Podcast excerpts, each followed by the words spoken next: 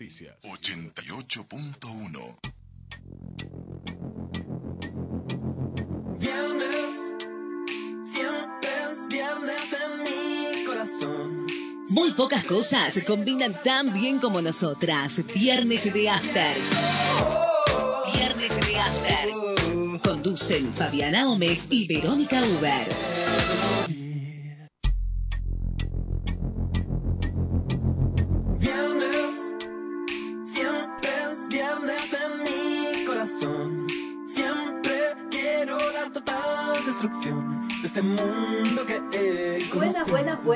¿Cómo estamos hoy? Ajo que no Bueno, fin. está cantando, está ¿Sabe contenta. cómo lo voy a cantar el viernes que viene? Uy, yo. Así, revoleando como Sí, la Sole. sí. Bueno, nos pongamos como objetivo primero que viene sabernos de memoria una parte de la letra. Tratemos de aprender de memoria. ¿Cómo estás, Verónica? Bien. Bien, ¿qué tal tu fin de semana, tu inicio de fin de semana? Medio a las corridas, pero Bueno, bien, sí, sí. como Igualito, movidito. ¿cómo anda acá nuestro operador? ¿Está está- renovado el operador? Sí, pero a mí me haría frío.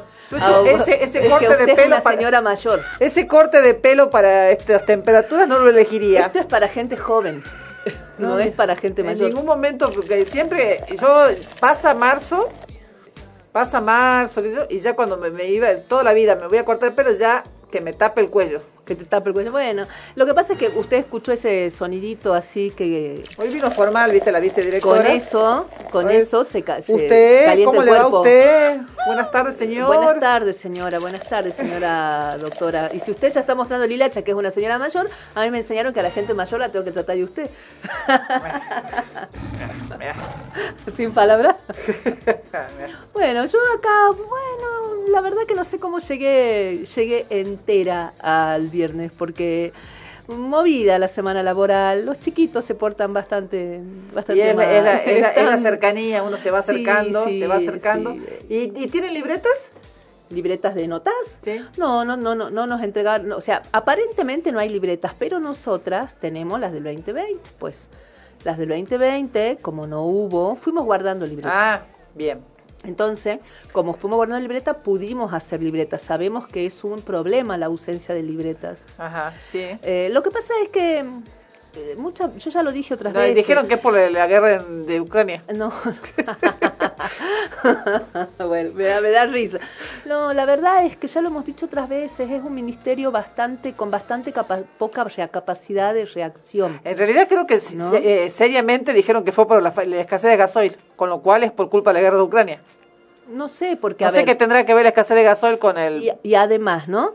Nosotros sabemos desde siempre, históricamente, que se entregan libretas a los chicos en determinadas épocas del año. En el caso del secundario, al final de cada trimestre, esto es junio, septiembre y al final del año. ¿No lo podés prever? A ver, está, este es el... Ya ¿Vos hace- decís que no está en el presupuesto del Ministerio de hace Educación? tres años que están en gestión.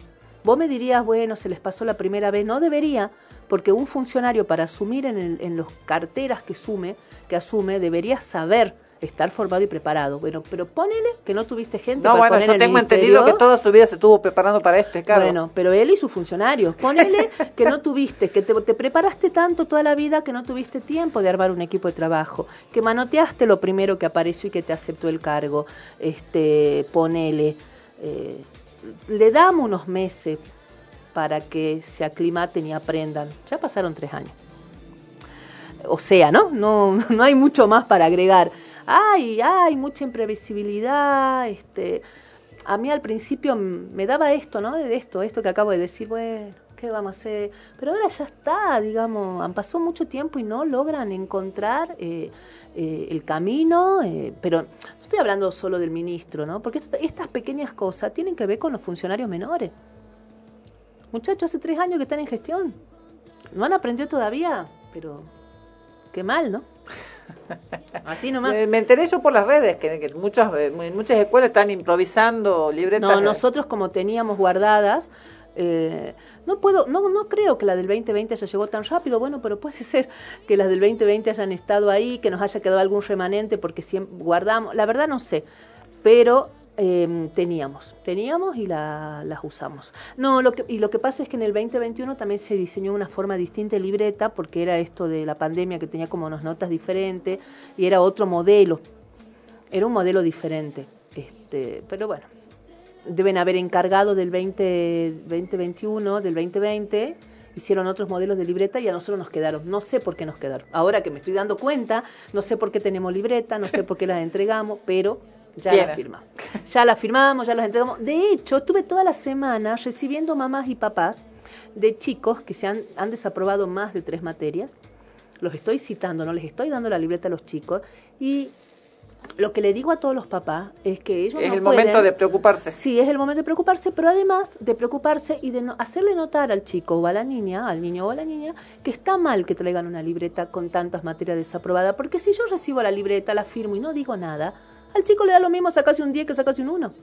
No me pasaba eso a mí ¿no? cuando yo era chica. bueno, a nosotros no. Entonces yo le, di- pero ahora pasa. Entonces yo le decía a las mamás, obviamente no les estoy pidiendo. no les que- pasó a mis hijas cuando les- eran chicas. No les pido, le digo, yo no les pido que castigo físico porque no creo en el castigo físico, pero una reprimenda, una penitencia. Ellos se tienen que dar cuenta que no es lo mismo llevar una libreta con toda la materia aprobada, llevar una libreta con un montón de rojos. Así que bueno, espero que los papás este, lo, me, me escuchen y lo hagan, porque de última son los hijos de ellos. No, a mí me, yo me preocupo, pero son los hijos de ellos, ellos tienen que estar más preocupados que yo. La verdad es que yo noto eso, que hay como un relativismo de la buena nota, da lo mismo, bueno, se queda y que se quede. Así con una cosa así. Yo en, ese en esa etapa de mi vida aprendí este, a hacer la firma de mis padres. De- me hiciste acordar. Un nene, mira, ¿no? Encima, tenía tres materias desaprobadas de primer año, le damos la libreta. Tenía tres o dos, tres desaprobadas. O dos, dos creo. Le damos la libreta porque tenía dos. Al otro día viene la mamá. Yo no entendía por qué. El nene había borrado las materias desaprobadas y les había puesto unas notas encima y la había sobrescrito. Qué chiquito este. Por supuesto, él, él, encima a él yo le dimos la libreta porque no estaba Claro. tan mal, estaba mal, pero no tan mal, digamos. Ah, falsificado las notas. Entonces los retábamos la mamá y yo. Pero vos pensabas que no nos íbamos a dar cuenta. ¿Por qué suponía que no nos íbamos a dar cuenta?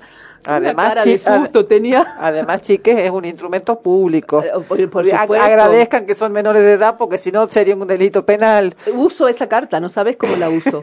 Pero yo no soy tan suave como vos. Yo le digo, esto es un delito penal. Podrías haber ido preso si serías más grande. Así, mala, malo. Y el chiquito se iba siendo más chiquitito del gusto. Bueno, pero mira, vos me cambió todas las notas.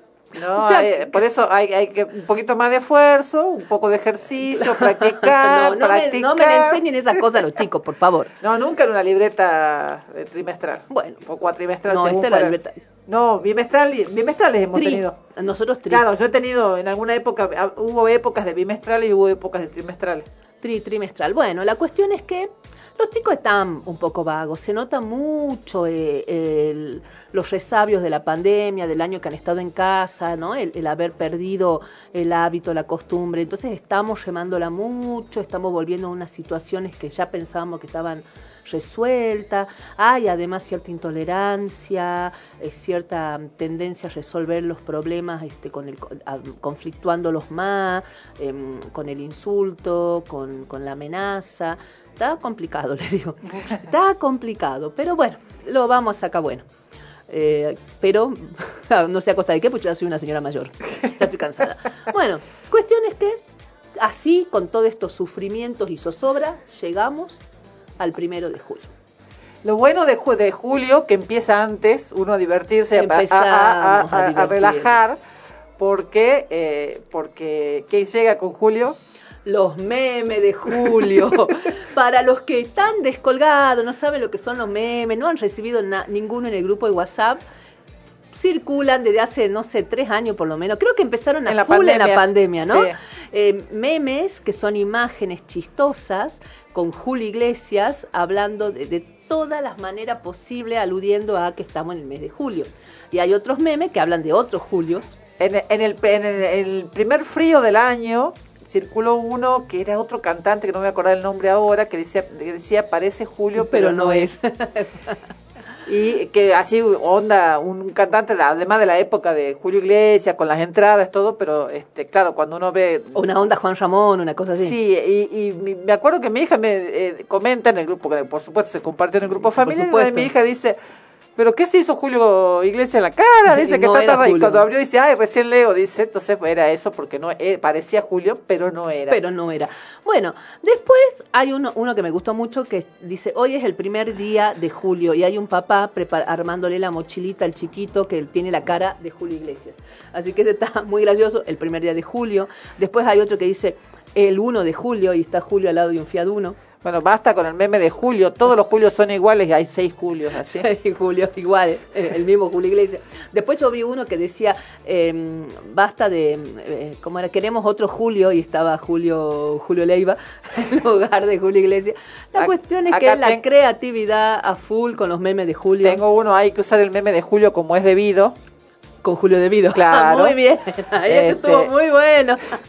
Y eh, después uno dibujado que dice, llegó Julio, es Verne y tu cuerpo lo Sí, sabe. y nuestro cuerpo lo sabe. Ahí empezó, Eh, eh, ese nos gusta, ese es puede ser lema. Es para el día de hoy, digamos. Y vi- vino. Julio y pinta seco, está Julio Iglesias y una botella de la gaseosa. No, y vino Julio con helada, con una, bot- una caja de cerveza. No, la verdad, y todavía los que nos faltan. Estamos leyendo los del 1 de julio, nada De- más. eh, que bueno, nos eh, un, un corredor este, eh, olímpico con el número 30 dice, después del 30 viene Julio y se ve lo- y Julio. corriendo atrás. Eso era ya. Ya desde julio empezábamos a precalentar. O sea, Así que- lo, lo gracioso además es que, a ver, yo soy, me declaro este fan, lástima que se acabó, este, ya dejaron de, de aparecer, eh, supongo que al- este, en razón de que manifestó que le afectaban, eh, fan de los memes de Wayne. Ay, eran muy graciosos.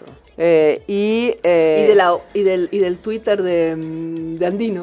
¿El Andino? Ay, no, pero yo lo seguía. Era muy Eh, gracioso. yo lo seguía y me, me, me frustró mucho que hiciera una acción judicial para Sí, darlo de baja. sí, el de Andino divertido. y después fue el de Martín Guzmán.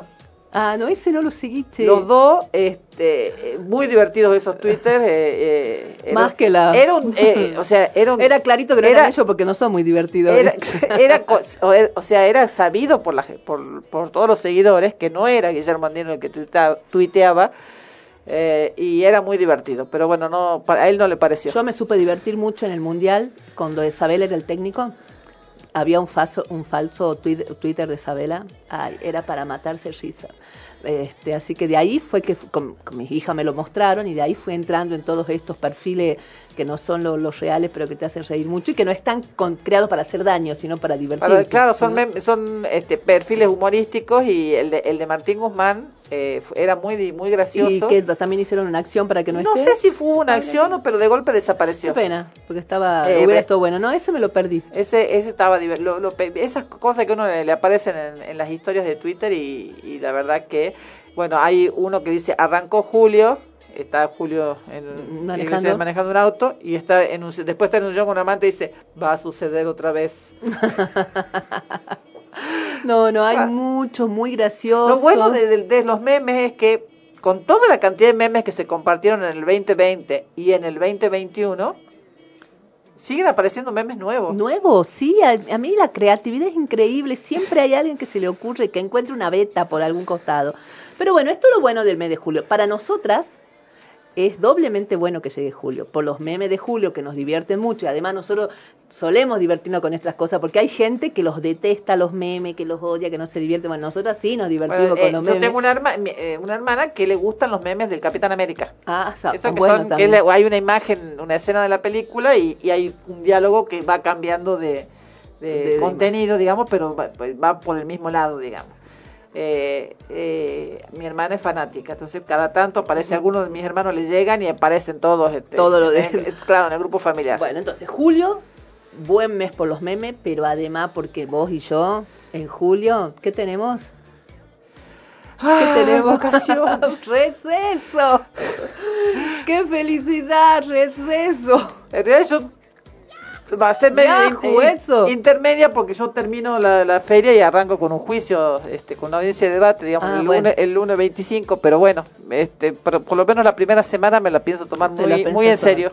Yo me voy a ir, me voy a ir porque eh, eh, mi, mi baby, mi baby mayor, este, defiende su tesis, así que me voy a, a presenciar ese hecho solemne, Histórico. histórico en su vida. así que bueno, es- no estaré acá.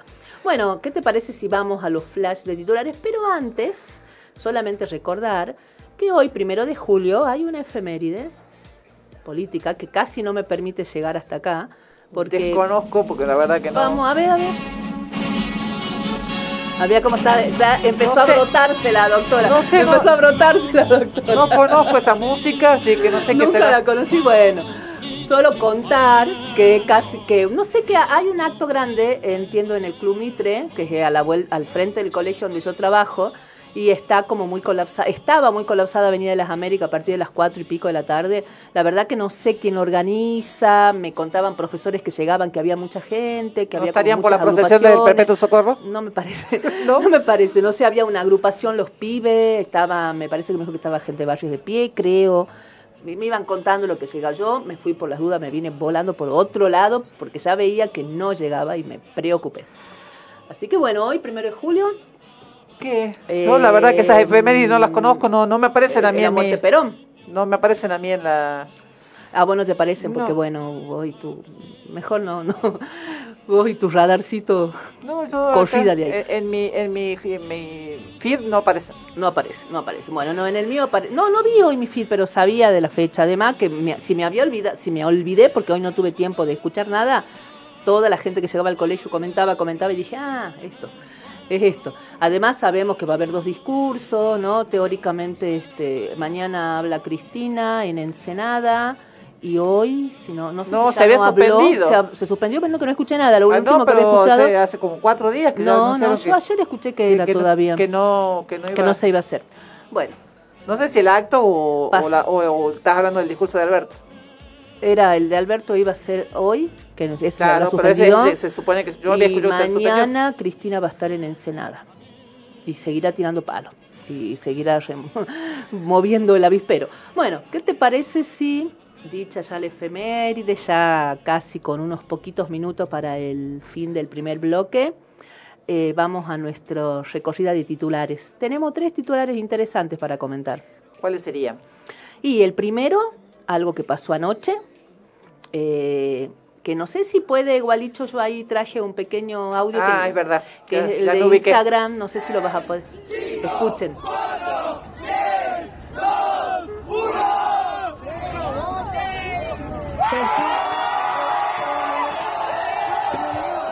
Eso que escuchamos es como esperaba el colectivo LGBT Q+, eh, la, eh, la votación en el Senado del régimen de la ley eh, de respuesta integral al VIH. No es solamente el VIH, No, la es, tuberculosis. es mucho más, sí, sí. Eh, ¿Qué otras enfermedades eran? La hepatitis, Es verdad. Eh, sí, son varias, eh, con 60 votos afirmativos y uno negativo. Esto se llama, eh, la ley se llama Régimen de Respuesta Integral al VIH. El tema de respuesta integral me parece que es absolutamente interesante porque involucra no solamente lo, lo- físico, digamos, ¿no? También tiene que ver con las pensiones, em, con el tema de las jubilaciones anticipadas a la gente que padece esta enfermedad, lo que es muy bueno. Em, bueno, este... VIH, hepatitis, tuberculosis e infecciones de transmisión sexual. Claro, bueno, esa de las ETZ, ETS yo las tenía media, se me había pasado de largo. Bueno, con 60 votos afirmativos y uno negativo, se aprobó este, este proyecto, lo aprobó el Senado, se convirtió en ley porque tenía ya media sanción de la Cámara de Diputados. Alguna, la gente se preguntará, bueno, ¿y quién es el voto negativo? ¿Quién te parece a vos que puede haber sido el voto negativo? ¿De qué lado puede haber venido ese ¿Qué, voto qué- en negativo? qué cámara me dijiste que se aprobado? Senado, Senado. Ah, no, porque si hubiera sido un diputado hubiera sido mi ley, pero no. En diputados hubo cuatro votos negativos, este me parece, en su momento, porque eso tiene media sanción. La verdad que no recuerdo cómo votó Milei, lo tengo como borrado de la cabeza. Nadie lo recuerda en la cámara. Eh, cuestión es que No sé si estuvo en alguna votación. el único que votó en contra fue Humberto Schiavoni, que es eh, el jefe de la bancada del PRO, entiendo, y él dice que él no está de acuerdo, él no hizo ninguna declaración, es más, votó en contra y no abrió la boca en el recinto, no dijo nada. A estas declaraciones las hizo a la prensa. ¿no? Un medio de prensa le preguntó por qué había votado en contra y él le dice que él no está de acuerdo con legislar una patología. eh, que para eso hay muchas más enfermedades que son tan o más graves que el HIV y no tienen una jubilación anticipada ni una ley específica. El problema del HIV, eh, que no, no tiene en cuenta, primero que estas son todas enfermedades virales, con lo cual el- el- el- la cuestión de la transmisibilidad es importante. Y en el caso específico del VIH, eh, lo que también hay que tener en cuenta que es una, una enfermedad que genera eh, discriminación, que a- aunque estemos en el año 2022, eh, a- hay que tener especiales cuidados respecto de todo, la- todo lo que tiene que ver con el manejo, ni hablar del tratamiento, pero ya con el manejo de la información vinculada con las personas que este, padecen estos sí- síndromes y las enfermedades que de ellos se derivan, porque el VIH no es una enfermedad, sino este, este, es, un, es un- un síndrome que, que te, que te puede generar este, enfermedad. enfermedades. Eh, y eh, eh, el problema es ese, digamos, que generan un estigma que dificulta la conse- conseguir trabajo, aunque estés en condiciones de hacerlo, dificulta conseguir trabajo. Muchas empresas, yo eh, hace unos años estuve en un congreso de bioquímicos en un panel de, bi- de- bioética y fue muy gracioso porque cuando yo planteo que no se podía hacer el análisis de HIV sin la expres- el expreso consentimiento de la persona que se estaba analizando, eh, la, el- la mitad del auditorio, y creo que eran la mayoría eran bioquímicos salteños, decían por qué, digamos, que ellos tenían que prever si eh, este, cuando estaban internados, este, que po- podían producir contagio, sin este, sin una autorización expresa, sin consentimiento expreso del, del paciente, no pueden hacer el, el- el test de El HIV. claro. Es más, en los eh, en los, eh, análisis que se hacen antes de casarse, que se hacen análisis de ETS por ley, Por ley, sí, sí. el del HIV no está incluido. Es voluntario, te lo puedes hacer, te dan la opción de hacerlo, pero no, Pero es, obligatorio. obligatorio como los otros. Y lo que sí pasaba, que de manera este, velada, las empresas en los preocupacionales, a sabiendas o no a sabiendas de los de quienes se postulaban, en los preocupacionales hacen eh, eh, análisis de HIV para decidir si contratan o no contratan. Claro. No, y, Entonces- y además, eh, en todos los años, desde que apareció el paciente cero de, de la- de- con, con este síndrome, eh, no han parado la, la, la discriminación y la estigmatización, ¿no? Acordate Estoy cómo dudando era con la peste- utilización de, sín- de síndrome, no me, me Acordate quedé... con, con la peste rosa, cómo se conoció originalmente, cómo no- nos anoticiamos nosotros de esta, de esta patología, ¿no? Era la peste rosa, ¿y por qué se llamaba rosa? Bueno, hay algunos que plantean que se llamaba rosa porque la primera manifestación que apareció eran la- la- la- las manchitas rosas en la piel, eh, pero también porque le daba a toda la población gay, entonces era la peste rosa también desde ese lugar.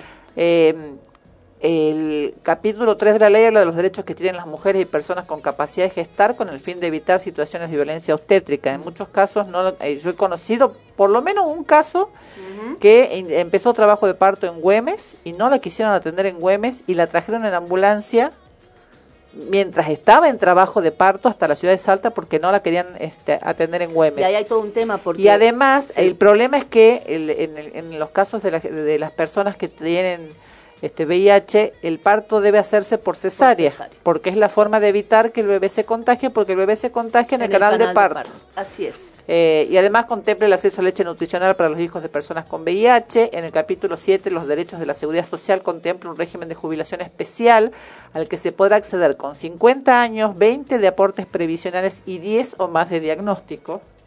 O sea, Eh, con aportes previsionales. Sí, sí, sí, sí. Entonces no lo entiendo al, al senador.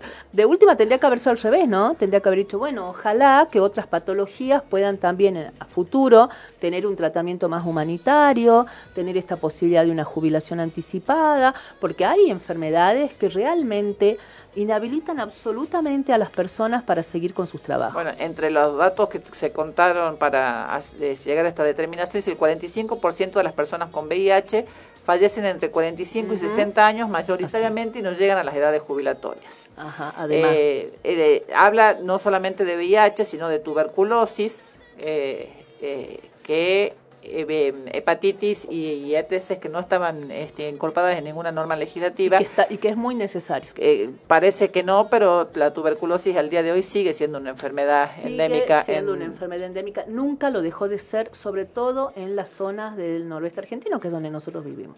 Así que esto para tener, y bueno, el acceso universal y gratuito al tratamiento, que al día de hoy tienen pocas enfermedades, digamos, pues las enfermedades oncológicas y las enfermedades cardíacas y en, alguna, en, algunos aspectos, así que está bueno que se sume esto porque hay, los, son tratamientos que tienen un costo importante y que hay- al que mucha gente no puede acceder No puede si no es con el apoyo del Estado. Y, y, y en el caso del VIH está demostrado que este, con él haciendo el tratamiento como corresponde, sin cortarlo y demás, de, de- después de una determinada cantidad de tiempo de sostener el tratamiento, el virus se convierte en indetectable. Y si es indetectable, es intransmisible. Bueno, y como último dato, y espero que esto lo eh, tomen en cuenta lo que dice la ley, también donde me dijeron que, lo, que los obligaban a hacerse el, el- el estudio de VIH en la Universidad Nacional de Salta. Ah, Así que vos. espero que eso cambie. Me lo dijeron todos los alumnos en un auditorio cuando estuvimos hablando del mismo tema. Bueno, ojalá que, que, a- que al día de hoy no pase eso, si no tenemos banca directa con una consejera.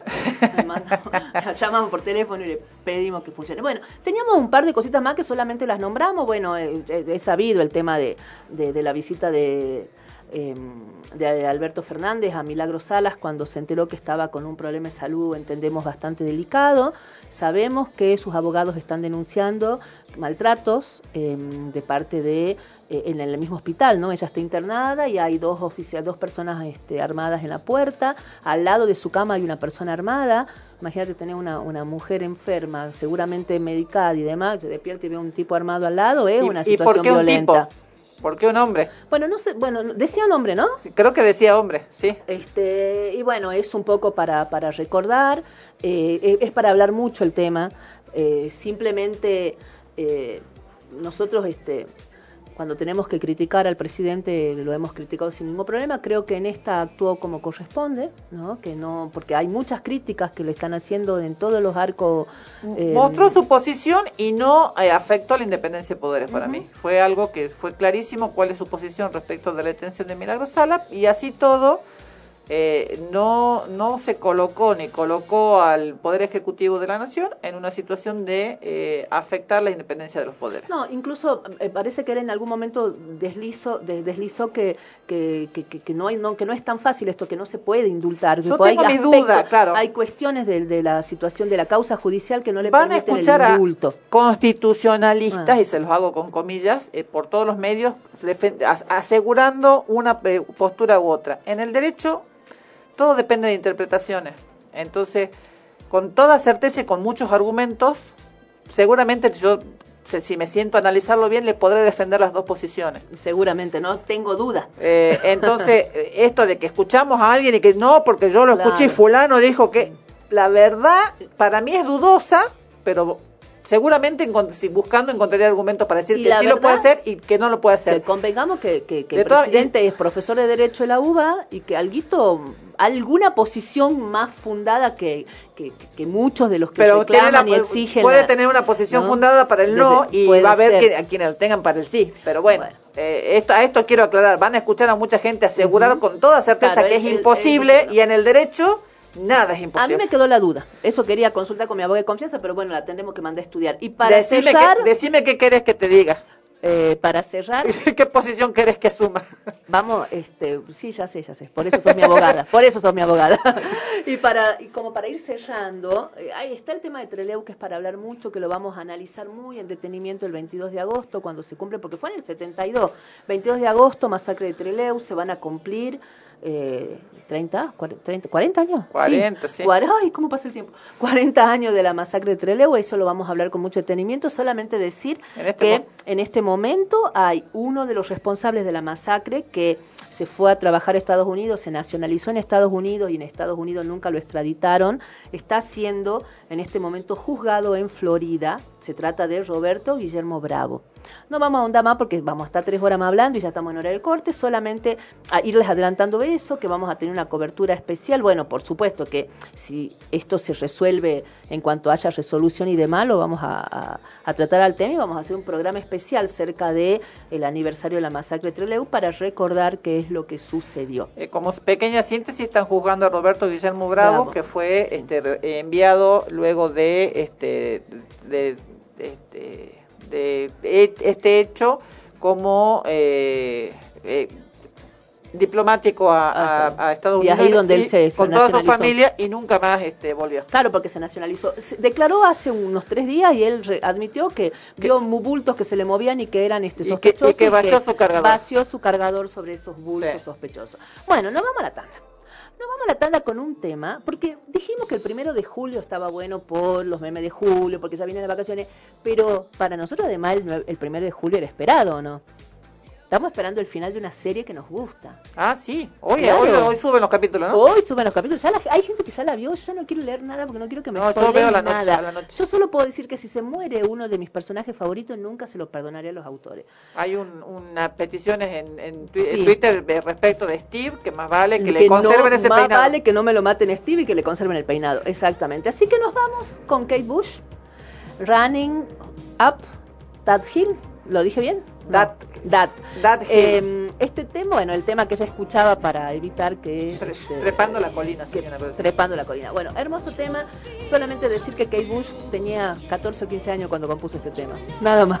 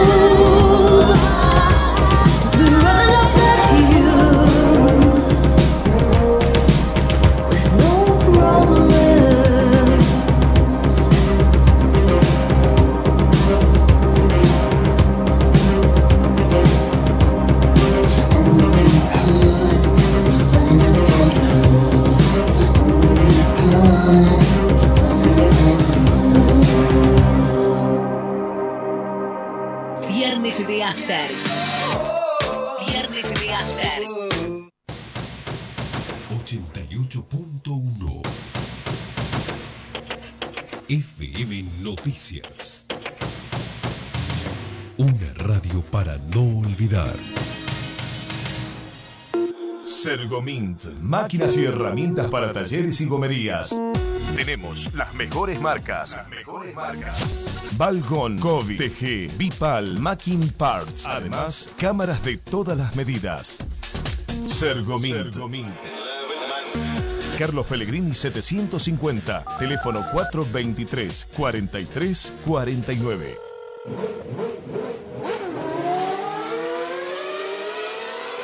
Forbat, la casa de las baterías y pilas. Baterías para autos y pickups, nacionales e importados. Baterías para motos, cortadoras de césped, armados de packs a medida, accesorios para notebooks, video y fotografía, linternas de todo tipo. También paneles solares y heladeras con freezer y gas. Sábados, abierto todo el día.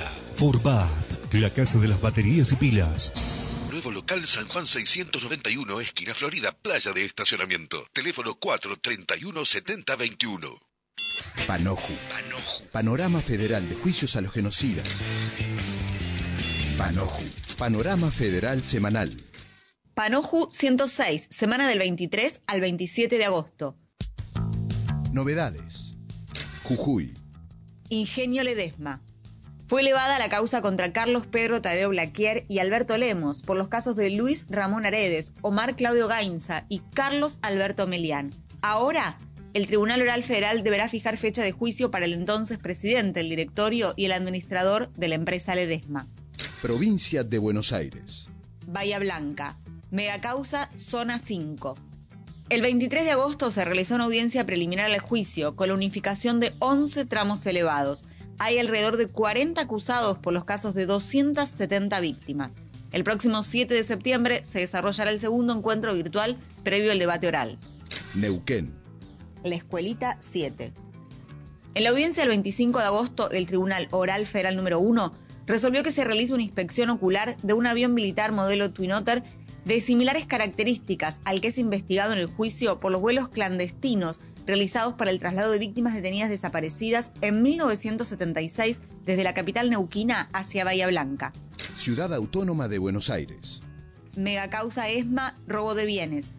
El juzgado de instrucción convocó a declaración indagatoria al genocida, condenado dos veces a perpetua, Jorge Carlos Radiche y a su hermana Norma Berta el próximo 8 de septiembre a las 10 y a las 12 horas de modo presencial.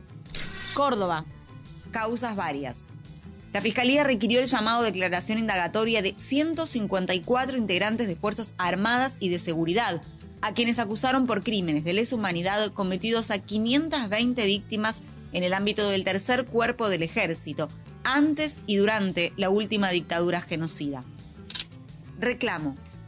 El espacio interreligioso Patrick Rice convoca a adherir al pedido para que la Universidad del Salvador retire la distinción Profesorado Honoris Causa otorgada al genocida Eduardo Emilio Macera el 25 de noviembre de 1977. Espacio patrickrice.gmail.com Esto pasó. Esta semana continuaron las audiencias de modo virtual desde Neuquén, San Martín, Ciudad Autónoma de Buenos Aires, La Plata, Mar del Plata, Mendoza, San Rafael, Catamarca, San Juan y Santa Rosa. Muy bien, con esto damos por terminada la audiencia. Esto fue Panoju, Panorama Federal de Juicios a los Genocidas. Una realización de Hijos Capital y La Imposible. www.laimposible.org.ar Mientras todos buscan entretenerlo, nosotros lo invitamos a informarse. Nosotros lo invitamos a informarse. 88.1 FM Noticias. La primera del dial.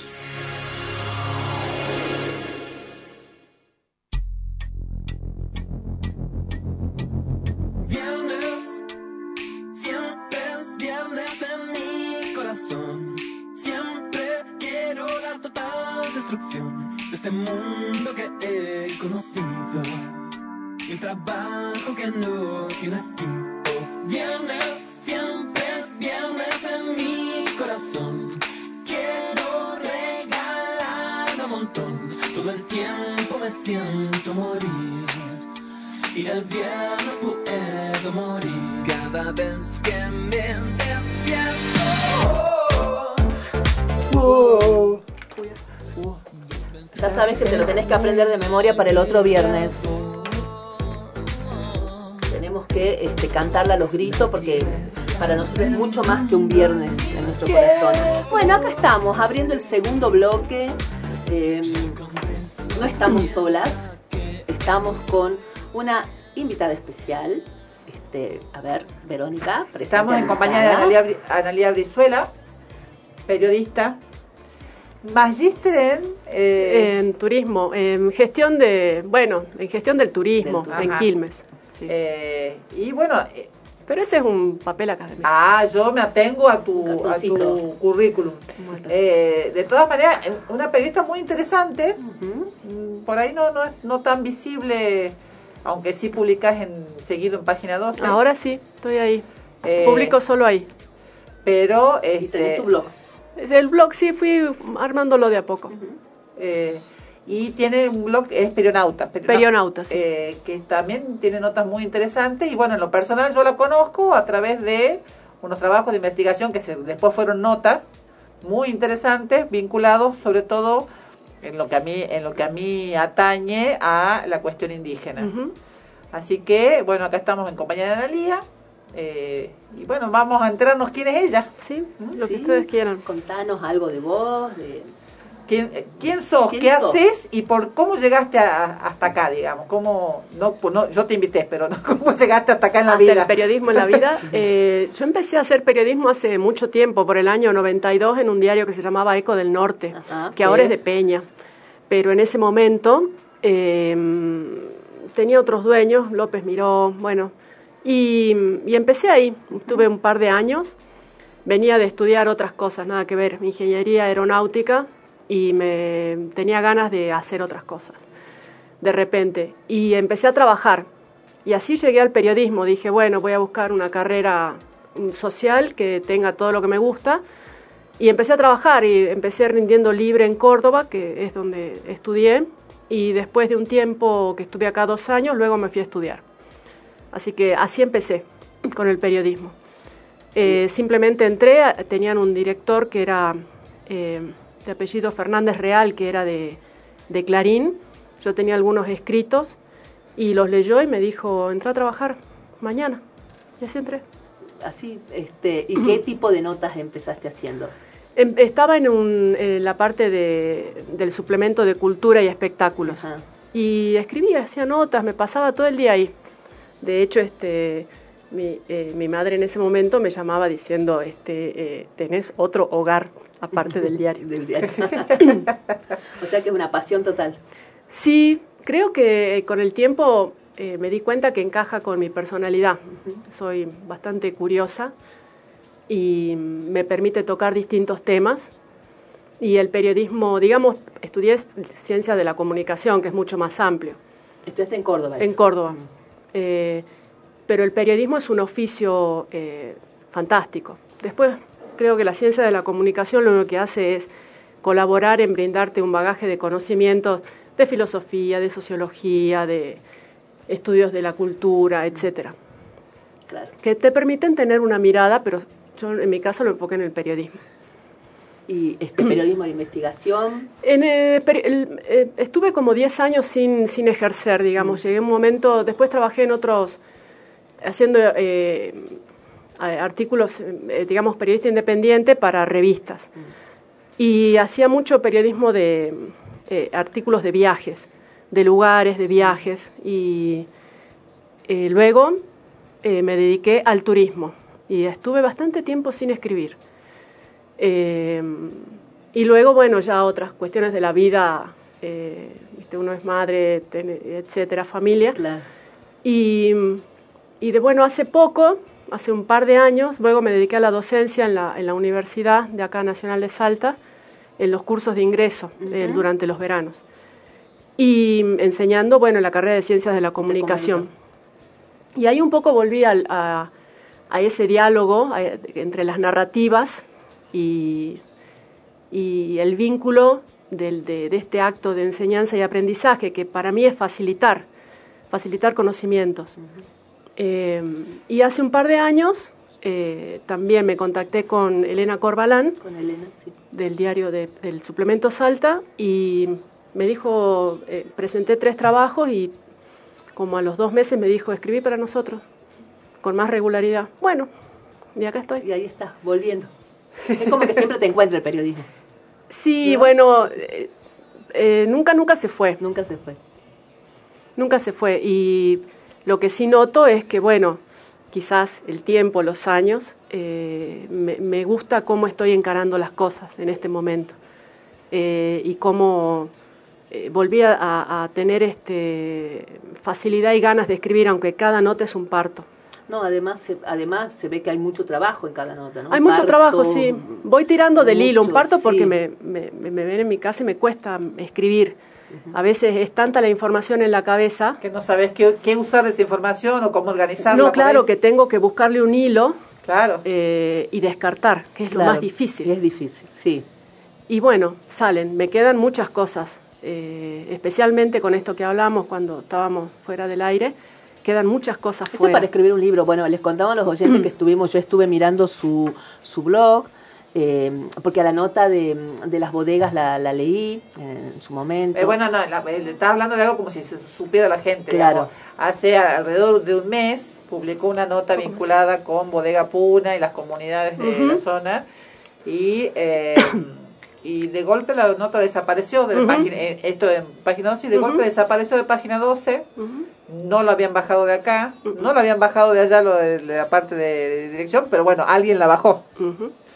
Eh, Alguna y manera desapareció. traviesa y obediente. La, pa- la nota después fue publicada tanto acá en FM Noticias como en la página como nota en varias páginas la más. No, y además en, en agencia Tierra Viva, en Por otra eso. agencia que se llama Presenza, eh, en originarios.ar, también la levantaron. Eh, Eh, la nota circuló. circuló a bueno y es lo que pro- no, no entienden nunca lo- lo- lo- los prohibidores de estos cereales de que cuando ellos más intentan tapar siempre surgen resistencias no este Mm. trincheras de resistencia en todos lados y peor es peor es Sí. realmente Y bueno, también es una forma, bueno, es que en un principio no se habían dado cuenta. No sé. La verdad es que eh, ¿Vos te habías dado cuenta o no? yo me di cuenta al mediodía Ajá. y me di cuenta que de repente desaparecía, me avisaron y de repente eh, la nota desapareció y de repente la nota desapareció de Salta 12. Las razones, bueno, de- eh, las desconozco, las profundidades, pero la nota eh, fue despublicada. De hecho, en la agencia Tierra Viva, que es de eh, un compañero, un periodista de Página 12, que es este, Darío Aranda, él la, no solamente la levantó, la publicó en su blog, que se llama Agencia Tierra Viva, sino que al final puso despublicada de página 12 con el link que está roto. que está mira no este bueno como una mano obediente obediente y que hizo caso a alguien que, que sugirió que la nota molestaba. Ahora eh, Eso para que vean que cuando yo digo que cómo se contratan las comunidades y los intereses que hay, y los nombres que aparecen en los títulos de que por los cuales no les quieren este, reconocer su territorio y demás, no es este moco y pavo. Lo por que estoy diciendo no es supuesto porque sí. por supuesto es, es muy poderoso lo que lo que se tiene en otro lado muy poderoso en Eh, en sí, mira, yo creo que en el caso de Cachi lo que pasa es que eh, hay, un, hay un modelo, te lo, te lo explico por el lado del turismo, hay un modelo, una política estética en marcha, un modelo estético. Bueno, eh, la ruta, eh, la, ay, ¿cómo? la Por la ruta ruta del escénica, vino. la, La ruta ruta escénica de camino a, eh, a La ruta del vino, eh, todo lo que vos quieras es un- una valorización estética que plantea la expulsión de las, de las comunidades de las comunidades, los campesinos y todo, todo aquel habitante este, que no quiere obedecer las reglas, las nuevas reglas. Y hay también un proceso de valorización eh, que se da por, el, por esa circulación de personas eh, que llegan como turistas, pero al mismo tiempo eligen quizás luego vivir un tiempo y viajar otro tiempo. Eso tiene, tiene otro nombre.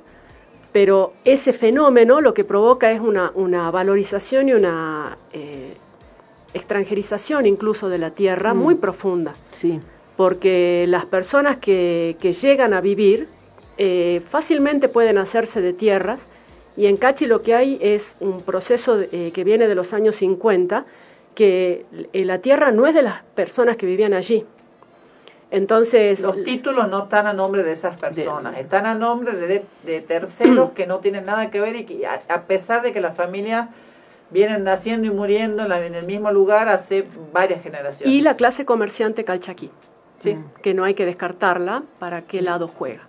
Entonces vos tenés todo un, un grupo eh, de, de personas que realmente la pasan mal. Entonces, eh, cuando salió la ley eh, 26.160, ¿no? Sí. Eh, en 2006, claro, creó un revuelo porque entonces tenían un instrumento legal de donde poder pelear. Si se tenían que reconocer originario y en buena hora. Pero hay gente que no piensa lo mismo. Yo de hecho, de hecho incluso en este capítulo de Cachi, eh, con, con todo esto que ha pasado con el juez Lona, que es su muerte y las esquelas, Sí. los personajes de Cachi están en, en la esquela del diario. O sea, Por los supuesto. personajes, Carlos Robles, eh, están la familia Dávalos, que si bien ellos son de... El- ellos el- eh, los conflictos los tienen en Molinos, en no la zona de importa, Molinos. pero cuando fueron a hacer con, con el PRO, con Macri, con Michetti, fueron a hacer eh, en, muestras... en- en esta asociación de, de de propietarios. de- sí. eh, fueron, eh, están las fotos, estaban ahí. Entonces, bueno, pu- eh, además hay todo, una, todo un, un- un- un gran, un gran catastro alrededor de la Guada y del Algarrobal, digamos, que es la parte central en Cachi, que pertenece a una firma que se llama Maropont, que esa firma es de 1981 y tiene tres, este, tres o cuatro albaceas, digamos, que no se sabe quiénes son y no se sabe quién es tampoco. Pero el hecho que haya sido entregada en el 81, que haya esquelas al día de hoy, eh, es como decir, bueno, acá hay un proceso que viene de ese proceso anterior. Y luego están las bodegas, que lo que hacen es este, generar esto de tenga su propio vino, pero tenga en realidad su marca, compre una botella, póngale la marca, que nosotros nos encargamos de, tr- y ponga sus espalderas para, para creer que hay eh, uvas, Claro. que nosotros compramos a granel de Cafayate, de, de Mendoza, un poco de uvas este, de la zona y le creamos un vino con ese toque De fuerte, altura. de altura. Está de moda ahora. Es toda una gran burbuja. Sí, y busca eh, un turismo de cierto nivel adquisitivo, que también excluye, porque tampoco es un, un turismo para, para cualquiera.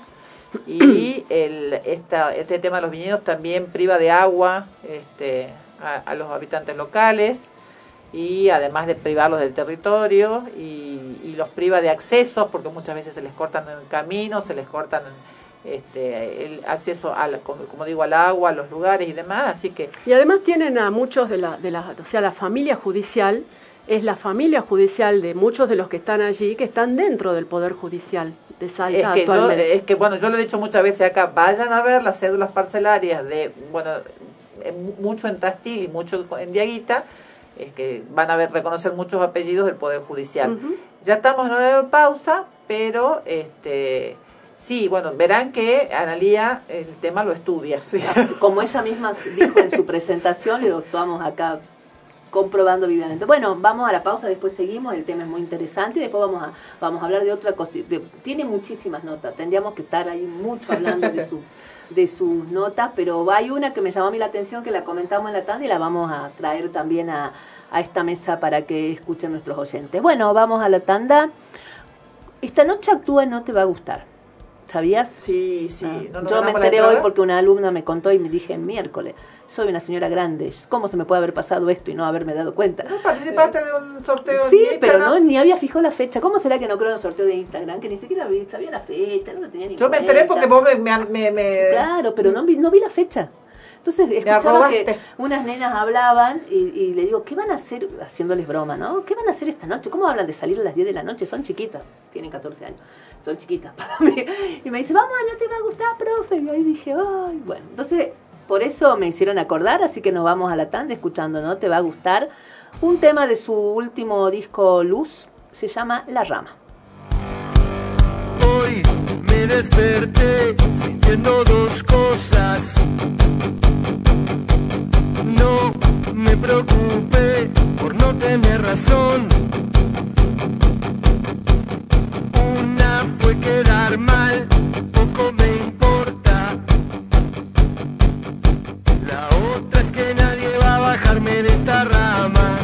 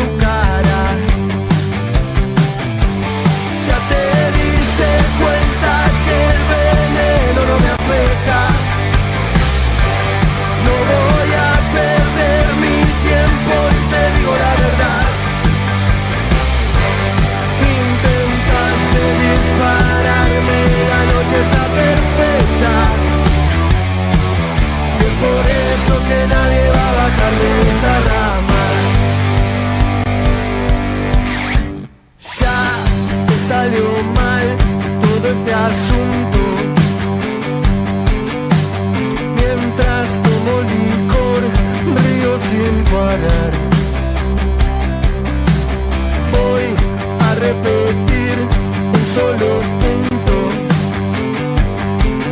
Y es que entiendas que nadie va a bajarme de esta rama.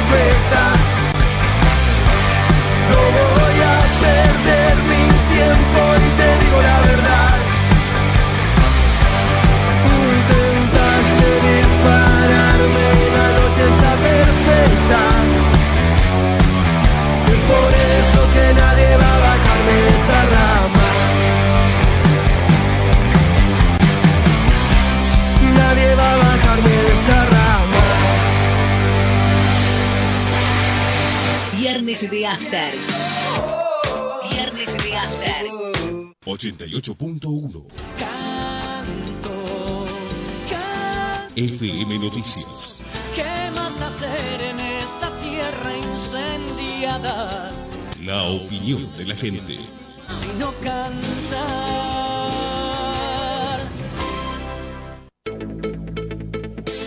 Servicio, mantenimiento, instalación en radiocomunicación, accesorios y equipos. 25 años al servicio. Enlace al Cina 431. 431-3522. De 15 a 20 horas. 25 años al servicio de su comunicación.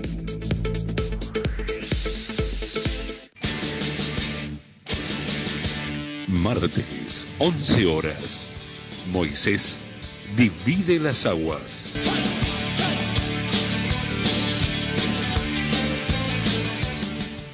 La basura húmeda, lunes, miércoles y viernes. La basura seca, todos los martes y jueves a separar.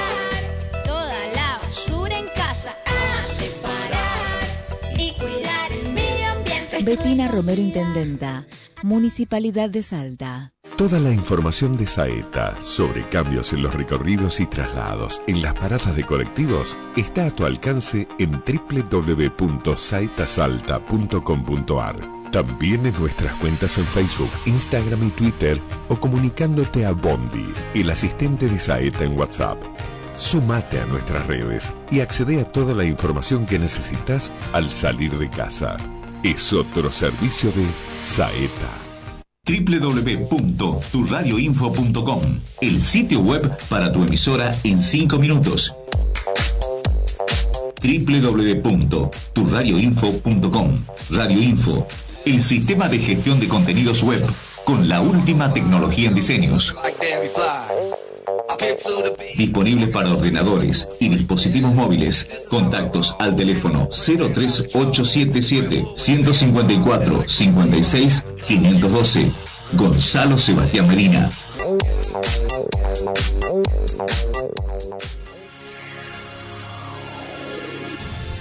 Mientras todos buscan entretenerlo, nosotros lo invitamos a informarse. Nosotros lo invitamos a informarse. 88.1 FM Noticias. La primera del dial.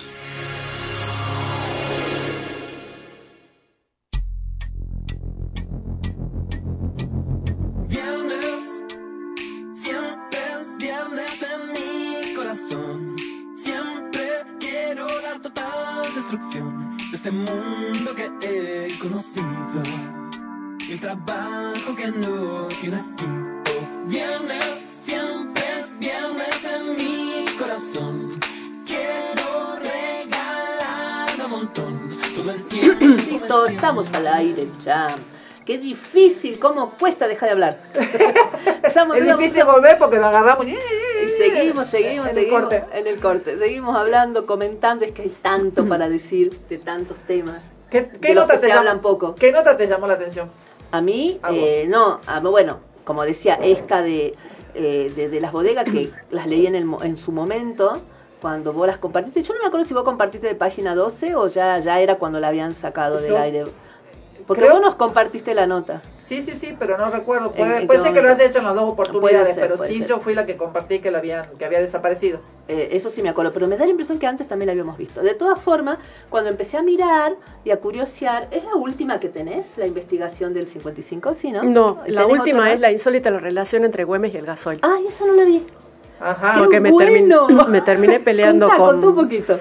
Bueno, esa fue divertida porque lo que hice fue preguntar eh, eh, cuál era, mm, en qué, en qué había, eh, en qué había, ¿cómo se llama?, afectado el problema del gasoil con la llegada de los gauchos. Entonces estuve preguntando, preguntando, preguntando hasta que, bueno, llegaron las 12 de la noche. En el medio estuvo Patricia Bullrich, en el, el 16 de los fogones, y le pregunté, bueno, de- del problema del gasoil. Y a su vez le pregunté si usted- ella no creía que era un- una corrida, como una corrida este problema del gasoil y la suba de los precios. Me respondió, no se me había ocurrido. Mm, unas horas más tarde pregunté, y esperé que salga el gobernador de la casa de- del, del jefe del ejército, y cuando salió le pregunté, bueno, si él creía que iba a influenciar en la llegada de gauchos al otro día el problema del gasoil, y no le gustó la pregunta. ¿Por qué? Me dijo que estaba trabajando en eso, me Ah. tiró una mirada así de Eh, rayos. Sí, sí, sí, una mirada fulminante. Una mirada fulminante y luego vinieron sus guardaespaldas y me fueron sacando así como rugbyers. Ujú, mira vos. Cosa que a esta altura eh, cada uno hace su trabajo y me puso más en una situación, en una posición así de movilera de CQC. Claro, es que, Claro. es que- pero además es absurdo, es que eso no, Es no termi- absurdo. no terminé de entender. Primero que atacar a un periodista es despertar la el, la- el- el- el cor- Claro. el corporativismo que no siempre existe del, del periodismo. No existió ese día. Este, Ah, vos. y la reacción. Porque fueron así sacando, sacando y quedó el periodismo que él se parecía que él esperaba. Si vos hubieras, que él autorizó, si, digamos. si Sí. vos hubieras querido que aprovechar eh, la situación y, y- y hacerte la víctima y demás, a este ataque al periodismo, a la libertad, y lo podías haber hecho, Mm. Sí, y, y de hubiera hecho- tenido más repercusión Sí. la falta de respuesta de él. O sea, eso es lo que yo no entiendo por qué lo siguen haciendo. Y mira, yo le terminé diciendo a los, a los custodios que eran un poco brutos y se pusieron un poco mal ellos. Eh, pero bueno, no me importó. Al otro día eh, le, le- le terminé eh, preguntando, digamos, a la, a la intendenta qué pasaba con el problema del gasoil y ella, bueno, bastante al final del desfile, bastante más eh, suelta y mucho más oportunista, creo yo, en los...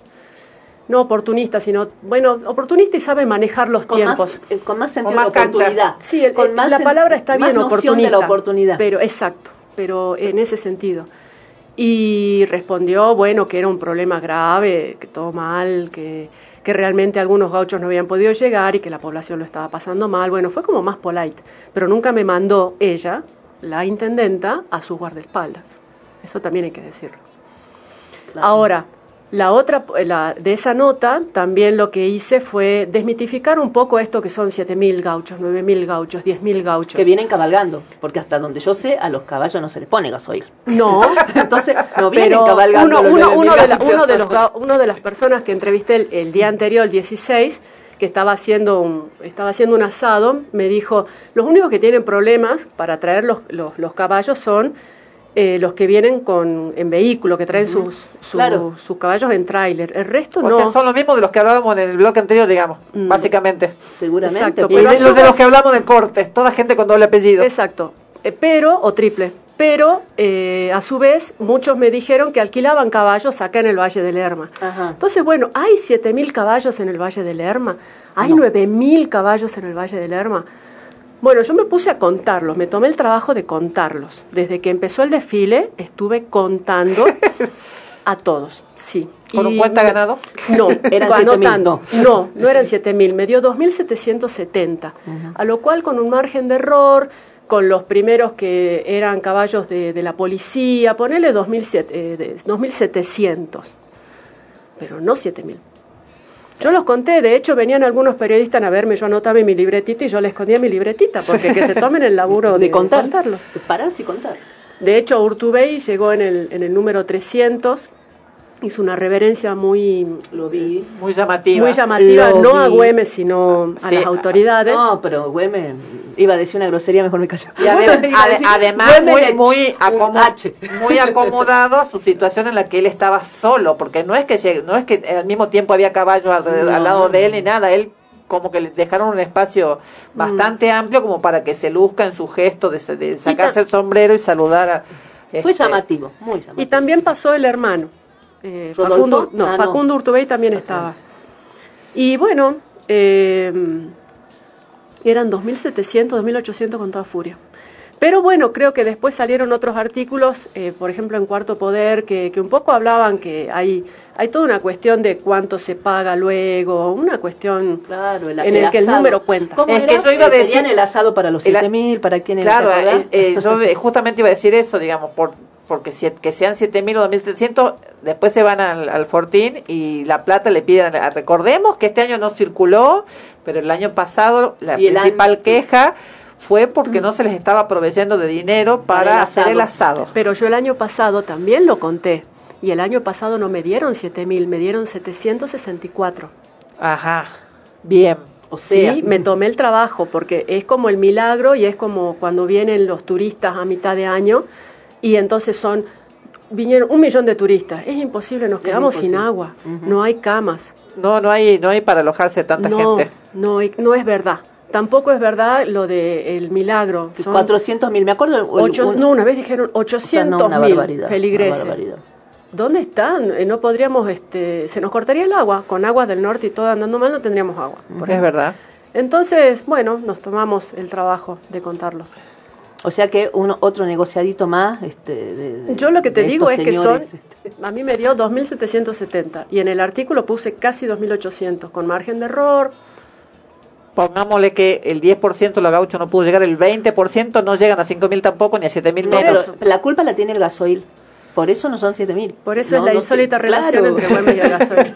Y de hecho Güemes mira para otro lado, porque el artista que lo hizo, aunque el Güemes que iba a ir ahí era para la Plaza Güemes frente a la legislatura, Que es donde debería estar. pero de repente Güemes que mira para otro lado, mira justo para la quebrada del Ecer, que es donde vinieron, eh, digamos, entraron los que lo terminaron valiendo. Claro, realista. O Por suerte no mira al Club 20, digamos, porque creo que ahí... Yo veo el, día, mucho, ¿no? ese día y el 20 de febrero yo sí veo desde zona norte bajar este Fortines. a caballo, andando a caballo y vienen a caballo, digamos, no, no vienen en, en vehículos ni nada, digamos. Pero, eh, Este, eh, claro, digamos, pero los veo bajar y gente con, con- sí con sus mejores galas se los nota muchos. Eh, Pero también es una cuestión de tiempo, porque vos pensás, 2.800 fue casi dos horas. Si Sí. son 7.000, son, eh, si- le pedían por favor que apuren el trote. Cuatro o cinco horas. Son cuatro o cinco horas. claro, no hay forma. Es mentira. Es mentira. Tiene otras razones. ¿Y cuáles serán? Tanto para... No, pero también es sostener, a ver, también hay un, Es un el esta- poder, ¿no? hay un estatus de- gauchesco que Claro. están los gauchos, los fortines que yo te veo bajar desde por, que vienen por la Avenida Bolivia y los que los que traen en camiones y que tienen lo ves en la diferencia en, en- en el tipo de caballo, lo ves en la diferencia en el tipo de vestimenta que se usa. Recordemos que hasta la llegada de la democracia, acceder al, al monumento era solo para algunos, no todos podían llegar al monumento, o sea, no todos podían llegar al monumento, te detenían. Si vos querías, pretendías pasar de la avenida Eso era cerrado. hacia el monumento, era privado y no Era se podía privado. acceder, y yo no sé hasta dónde no eran solo hombres. Eran solo hombres. No, esta vez lo que sí me sorprendió, te podría decir que mujeres podría llegar a ser mitad mitad. Me sorprendió. En, la- en- En el desfile de esta vez, con- porque lo estuve mirando. En las gauchas, digamos. Sí, había muchas familias, muchas, muchas familias. Eh, pero me sorprendió el número. Si te digo mitad, mitad, bueno, o 40, 60, pero había un, número de mujeres notorio. Claro, no, pero por eso me estoy refiriendo a que, bueno, se le está acotando el espacio de exclusividad y, de, y demás, y, eh, y también pretenden una, una tradición que, que bastante... Es de ellos, no es de Güemes, porque Güemes tenía otra historia y Claro, otro- eh, es una tradición que tiene que ver. Tenía otra no, y pertenencia. vuelvo a decir, no estoy hablando de la gente que realmente trabaja en el campo y que, se, que, se- que lo vive desde otro lugar. Estoy hablando de lo- del sector social eh, que está vinculado con el poder o que es el poder directamente y que hablan de tradición de- respecto de cosas que tradición para ellos era tradición, pero no son tradiciones sociales de la ciudad. Eh, y, y bueno, y esto está... eh, ah, yo había- leído alguna vez un- parte de un trabajo, de una tesis, creo que tenía que ver con la llegada de... eh, que eh, en un principio que el, el festejo, la celebración a Güemes era distinta porque venía la gente, realmente la gente del campo, y era el único día que venía a la ciudad y cómo se invadía de una manera y claramente fue este este festejo fue trocando en algo más elitista Bueno, esta vez se, se quejaban, había un- una, una, una, una pareja, una, eh, que uno era sal- ella era salteña y hacía mucho que no venía a Salta y les había sorprendido ver el vallado alrededor del monumento. Que es cierto, porque hace unos 10 años atrás lo que se ponía era eh, unas, unos, unas maderas, unos maderos para llegar ahí y ahí era el fogón, al lado no estaba todo vallado. Y esta vez estaba todo vallado. O sea, no, la gente, ella se quejó de hecho, ¿por qué no nos dejan acercarnos a Güemes? ¿no? Era, Es igual que con la Virgen, la- el Señor y la Virgen del Milagro, digamos, hasta, Claro. hasta, hasta las imágenes llegan solo este, Las ciertas autoridades. personas. Las autoridades y todo vaya. Y sus amigos. Y sus amigos. Sí, bueno, van A por no todo, me- a ¿viste? mí no me invitan. ¿A vos no te invitan? Y eso que vos sos... Yo conozco a todos Los ahí. conocí a todos, pero sos una desclasada, igual que Güemes. Desclasados los dos. bueno, y ya... eh, Bueno, esta la voy a buscar a nota, no la, no, no la vi cuando entré, ¿está en el blog? Sí. Está en página 2 está la insólita Ah. relación entre Güemes y bueno. Lo estoy me- viendo en este momento. Me sale primero, bueno, en el blog me salió primero lo del 55, el bom- los bombardeos a, a la plaza. ¿Qué- ¿40 años eran que se cumplieron este Eh, año? no, 67. No, estoy ya re desfasada con Sí. el tiempo. 67. Sí. Y sí, 40 son el 80. Sería. 67 Y esto años. fue en el, En el 55, en junio de en el junio- 1955. junio del 55, 16 de junio del 55. Yo escuché la noticia, bueno, a ver, cómo eh, es algo que está absolutamente al- fuera de la, Yo de la quiero aclarar, currícula yo no, escolar. escu- yo no escuché la noticia, no, No, no, no. sé qué habrá estado haciendo. está- yo no estaba, yo Está no había nacido. fuera de la currícula escolar, Está fuera. absolutamente. Ujú. Está fuera de, de las efemérides este, nacionales. em, Provinciales, por y lo menos. y nacionales poco y nada. Es- a- aparece un poco más, pero sin, sin gran envergadura, digamos, para lo que, para lo que fue. Sí. Yo em, creo que el primer contacto que tomé con todo esto fue con la novela de Operación Masacre. Mm. Mm, pero habla de- Eh, del día, el año siguiente. pero ahí es como que empieza a ver algo, a mí me, me agarró una inquietud y llegué desde esa novela tuve cierta inquietud y llegué hasta ahí. Mm. Eh, no, no sé qué parte de la novela, me, no me acuerdo ahora, me despertó una inquietud y llegué hasta ahí. Y un compañero de trabajo del colegio, soy profesor en Villa Mitre, empezó a investigar. Y hizo un video con los chicos que se llama Cristo Vence. Ah, sí lo vi. ¿No? El video lo hizo él con los alumnos, con unas teorías que él tiene sobre todo esto, bien interesante, y ahí ya como que fui indagando un poco más, eh, hasta que llegué a esto, a esto de la salteña, que vos este, comentabas un poco en la tanda, que contemos un poco cómo venía tu investigación. Eh, El- el- quiero aclarar, para mm. los que estén escuchando, la nota se llama "Hace- A 67 años del bombardeo de la Plaza de Mayo, el objetivo era demonizar al peronismo. Sí, eh, pero el, el artículo eh, que, te referís vos El es el blog 1955 es hoy. Es- es- el 55 y, es hoy. mm, Lo que pasa es que este año coincidió en, en que eh, este año, el 16 de junio, fue un jueves, 16 de junio, como aquel jueves Como de aquel 1955. Eh, en este artículo de este año, lo que, mm, lo que me interesó eh, fue no solamente recordar a las, a, las, a las víctimas, sino colocarlo nuevamente en contexto. Pero en el contexto salteño, porque si vos te pones a pensar, eh, el 16 de junio, que es un proceso que inicia, lo que después fue el golpe final en 16 de septiembre, nosotros como salteños estamos entre Güemes y el- en la noche del fogón y el 17 de junio y estamos saliendo del milagro, pensando que bueno, luego del milagro nos...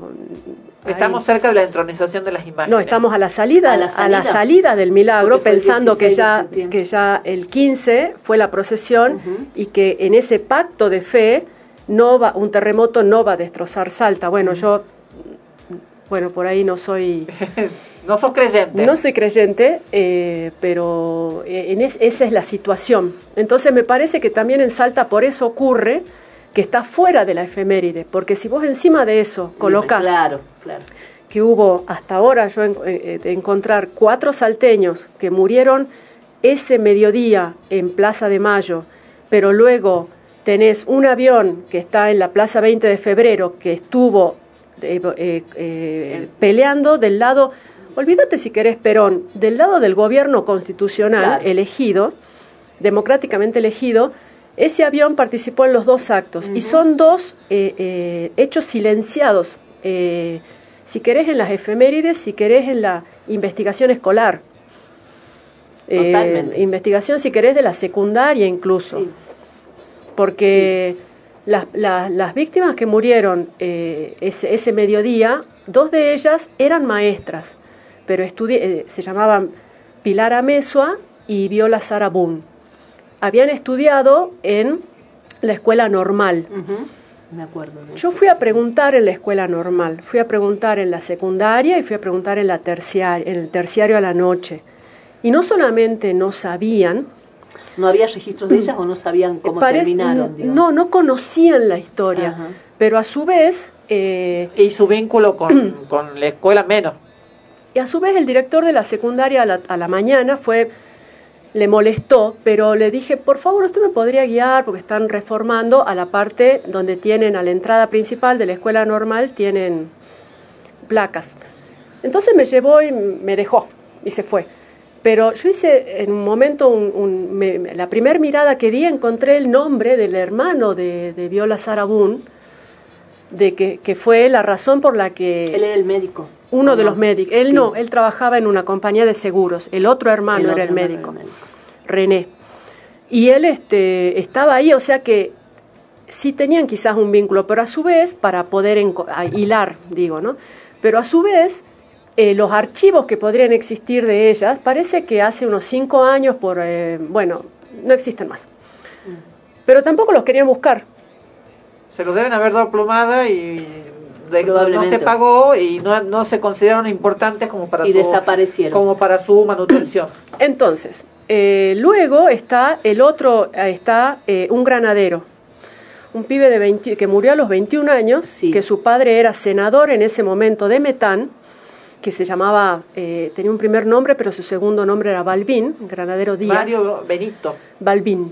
Mario Benito Díaz. Ahí está. Y su padre eh, me sorprendió porque, claro, est- estaba en el, en el Partido Justicialista y su segundo nombre era Balbín. Era Balvin. Por eso te acordás. Sí. Sí. Pero él, él, él era presidente del Partido Justicialista. Era senador. No, el hijo, antes de los 21 años, era, era presidente de, la, de, la, del- de la juventud peronista, no del Partido Justicialista, me expresé mal, de la juventud peronista, y a su vez eh, él quería ser granadero y defender a Perón. Y él lo cumplió y estudiaba en ese momento medicina en Tucumán. Y, de le- y estaba, en ese momento, no es que estaba en Casa Rosada, le tocó ir en el primer convoy cuando empezó, empezó digamos, el primer... eh, bom- bo- el- el- bom- hubo do- dos, ¿no? Hubo tres. Tres. pero en el primero, que tiraron bombas de demolición sobre Casa Sobre Rosada Casa y los marinos llegaron y coparon varias partes, ellos fueron por la por una la Avenida Libertador, que hace todo Sí. un giro, desde el regimiento que está como 8 kilómetros, así en línea recta. Y todo, y en el momento en que llegan a Casa Rosada, claro, yo me imagino, ¿no? Pararon, porque ahí fue- fueron emboscados, pararon y los mataron los marinos. O sea, no murió ahí, murió como 10 días después. Pero herido en esa acción. En esa acción. Y sin embargo, la familia Díaz y son las y son las que mantienen vivo el recuerdo en Metán, pero resulta que encontré un club deportivo, Granadero Díaz. Entonces llamo por teléfono y me atiende eh, un docente, un, no, que estaba a cargo, no un docente, sino que estaba a cargo del grupo de fútbol que juegan los de más 35. Primero no sabía. ¿Y quién Segundo, era? ¿Por qué se llamaba así club? lo único que él sabía, él creía, es que Granadero Díaz era un granadero que había muerto en la batalla de Yapeyú. Entonces, bueno, yo le expliqué. eh, y ahí aprendió. Pero es tanto el desconocimiento, mira que tienen una placa, que la, la- el lugar donde está enterrado fue declarado eh, patrimonio y la familia todos los, los- los años hace un acto. te a decir, ahí tiene familia. No el 16, Eh, sino el supongo que pa- 23. Que, papá ya no, pero. No, no, tiene una hermana viva Una todavía, hermana que yo la entrevisté. Ah, mira. Y, y la familia lo tiene presente, porque tenía 21 años, todavía podría estar vivo. Claro. Sí. Sí, sí. Y bueno, pero es ese olvido eh, que es lo que me llevó a la nota, digamos, yo te cuento todo esto porque lo que me llamó la atención de las dos anteriores del año pasado es el olvido sistemático. Pero a su vez también en el olvido Pero- sistemático... Pero vos acá hablas con cualquier salteño y te va a decir que acá no hubo desaparecidos en, en- Claro. en la dictadura. Exacto. Imagínate en ese momento del Nadie, año... nadie salvo, eh, parece que yo, se horrorizó por la publicación de... Bueno, hubo otra gente que se horrorizó. de los de- abogados. Pero este, de, la Yo, de las bueno. publica de todo el obituario de... de- El obituario de Lona, yo creo que... Yo no me horroricé, estaba esperando que esa gente lo despida, ¿o no? Ya sabemos. La verdad que es un buen muestrario de lo Claro. de qué sociedad estamos. Así es. Y, y lamentablemente uno. Son los mismos que seguramente eh, anduvieron a caballo y, sacan a las comunidades, digamos. o sea, totalmente, yo creo que estamos hablando de siempre de los mismos nombres.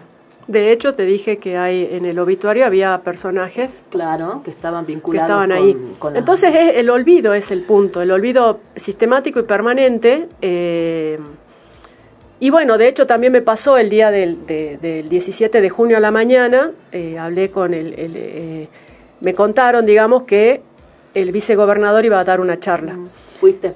No, pero eh, la persona con la que hablé me dijo que el vicegobernador creía que habían dos víctimas, pero perdón, son cuatro. ¿Y qué charla iba a dar? Igual, para él las víctimas eran la- las chicas o el Las chicas, exacto. Porque después había otro que era un empleado. El otro que encontré, Arana. sí, Ricardo Orona, lo encontré de casualidad, porque yo no lo sabía, que el diputado, el, eh, Jorge Vilariño, cuando fue legislador nacional, había José. José. José, perdón, había presentado un, un proyecto eh, para recordar a las víctimas. Eso fue en el año 2008. Y, en- y- y entre esos nombres aparecía Ricardo Orona, que trabajaba en la Fundación Eva Perón. La Fundación Eva Perón quedaba a unas ocho cuadras de Casa Rosada, porque es la actual Facultad de, de Ingeniería en Buenos Aires. Pues es que yo tenía, pen- tenía entendido. Paseo Colón. Yo, misma, yo pensaba que las chicas, viste que yo te decía, estaban cerca, porque pensaba que habían salido de la Fundación Eva No, Perón. Claro, no las chicas estaban, eh, estaban en una residencia que quedaba eh, un poco más abajo de la estación Constitución y yo esto me lo reconstruí en un mapa para imaginarme. Pero aparte ya habían llegado días, ¿no? No, estaban desde el mes de marzo. Desde marzo. Y una de ellas se quería volver porque no aguantaba No más aguantaba, vivir. Pero esa mañana lo que querían era tener un permiso para poder conocer Buenos Aires. Porque estaban cursando... en eh, el Instituto de la Nutrición, que quedaba como en la Facultad de Medicina. Y se ve que estudiaban nomás, no habían salido a conocer nada. No, estudiaban, claro. iban y volvían, digamos, y tenían familia, que era el médico y el hermano, una de ellas. Y bueno, eh, me parece que ese día se fueron, porque se fueron sin avisar de la residencia. Salieron del subte, yo creo que tomaron el subte D, combinaron con el A y salieron en la estación Plaza de Mayo. Y cuando salieron, Ahí, a la salida del subte ¿no? me imagino que o las agarró una bomba, y, pero la, la- una de la, de la, la cuñada de una de ellas en ese momento, que se llama eh, Afra Armonía, es una señora de 90 años, ella me contó que ella las vio cuando las encontraron en el hospital Argerich, en la morgue, y estaban acribilladas, eh, quemadas y eh, robadas.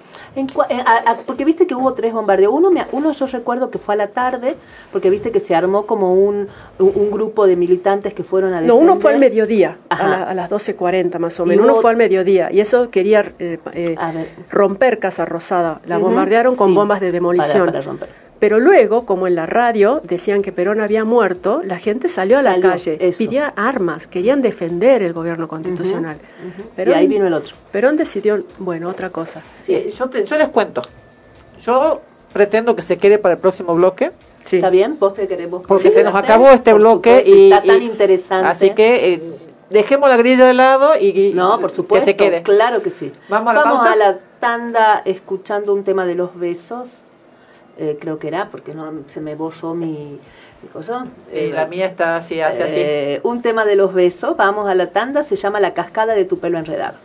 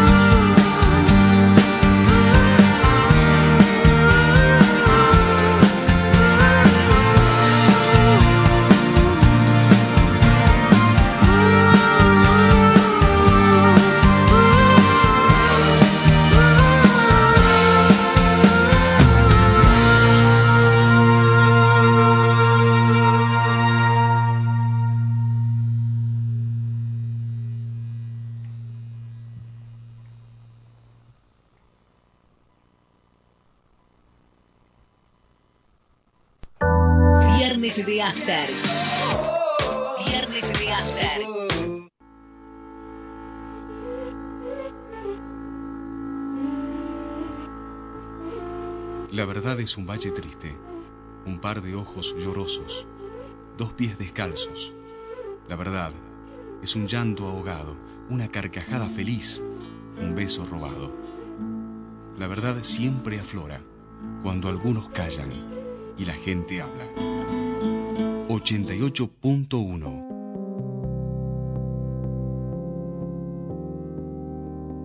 FM Noticias. Un aire de libertad.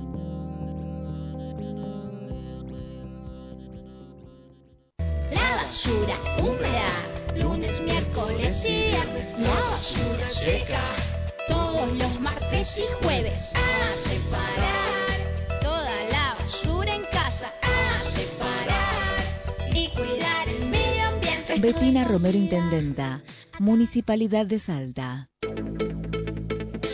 Servicio, mantenimiento, instalación en radiocomunicación, accesorios y equipos. 25 años al servicio. Enlace al SINA 431. 431-3522. De 15 a 20 horas. 25 años al servicio de su comunicación. Alviero Sistemas de Seguridad. Monitoreo de imágenes por Internet. Cámaras de seguridad para el control de su casa, negocio, empresa, desde cualquier parte del mundo. Grabación de imágenes con calidad digital.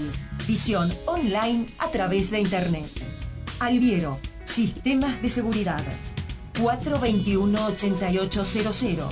Alviero, Sistemas de Seguridad. 421-8800.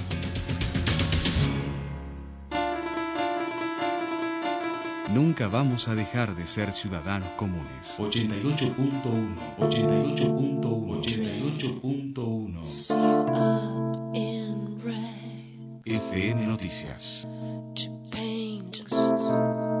La opinión de la gente.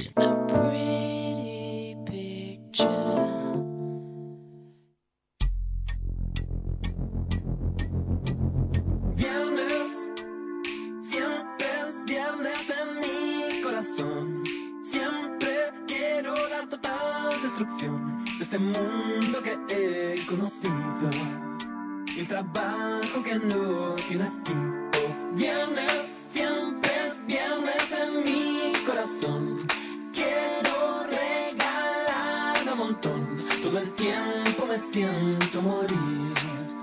Y el viernes puedo morir cada vez que me... Bueno, este es el tercer bloque, pero no va a aparecer porque vamos a seguir charlando. Porque además seguimos charlando, la gente cree que este que nos callamos durante el corte, pero no dijimos. Seguimos hablando, por ahí cosas, algunas cosas las, las podremos decir al aire y otras no. Otras quedarán entre nosotras nomás. Pero súper, súper, este es un tema que a mí desde que desde que yo empecé a escuchar, la verdad que no no tengo este eh, el- la vocación así de, de- de investigar tanto como Analía, pero a mí me, me- me llamó mucho la atención el tema. eh, eh, con poca información, ¿no? Con la Mm. poca información, claro, que yo, que uno, una ciudadana común puede tener acceso. Sacando un poquito de acá, encontrás algo, bueno, internet ayuda bastante. Internet Eh, ayuda bastante, WhatsApp ayuda bastante y ayuda bastante, este, sí, Google ayuda mucho. Eh, eso te iba a preguntar, digamos, de- en tu recorrido eh, como periodista, Mm. eh, eh, ir- irte, de volver, dejar, qué sé yo, la vuelta, eh, el, el tener la posibilidad de publicar tu propio blog, por ejemplo, Mm. Te, te ayudó, te dio alicientes, eh, Lo que, lo que me, me- no para no, no millonaria, pero digamos, No, no, pero me, mm, eh, me encantó poder volver a escribir y la verdad que fue eh, el sueño de la piba. De, yo leía página 12 cuando era página 12 de la nata y era el amarillo 12 que era todo así Cuando, eh, contestatario de la- allá en los de la 90. nata bueno, digamos. de la de cuando nos hizo creer que era bueno Exactamente, y, exactamente. Era un y para mí de diablo. para mí eh, de repente que la llamo Elena y Elena me diga escribí para escribí más seguido Y y para para, mí fue y llegar a tapas porque con varias de las notas llegué a la tapa de página digital y estuvo varios días la del Gloucester y la de las Salteñas estuvo un par de días ahí arriba tuvo como 30 comentarios, no sé cuánta cantidad de visitas, yo soy feliz. Y, me- y la verdad es que lo que sí eh, noto ahora al volver al periodismo es que todo, todo este pasaje de, de conocimientos de, que para mí no son, que no dialogan entre la academia, digamos, y toda su historia circunpecta, digamos, uno lo que aprende es que son narrativas, ¿no? Y es este, una cuestión de que el conocimiento no es propio, el conocimiento está si, un, si lo es para para poder este eh, dárselo a otros, facilitárselo a otros, no es que No es para mío, mío y no eso no es verdad, no eso no es verdad. Eh, y desde esa perspectiva eh, me, me relaciono con el conocimiento y un poco la investigación es esa, me, me apasiona, pero no existe si no no lo das a otros. ¿Y cómo se convive? Porque vos, más allá de que claramente esto que decís de, de qué dejo afuera es evidente porque uno lee la nota y muchas de las cosas que está contando acá Mm. eh, eh, son dos líneas en la nota y acá es 20 minutos de charla. ¿Cómo se convive eh, desde una, una periodista que redacta, redacta en extensión Mm. y con, eh, digamos, con creación propia y con investigación propia? Mm.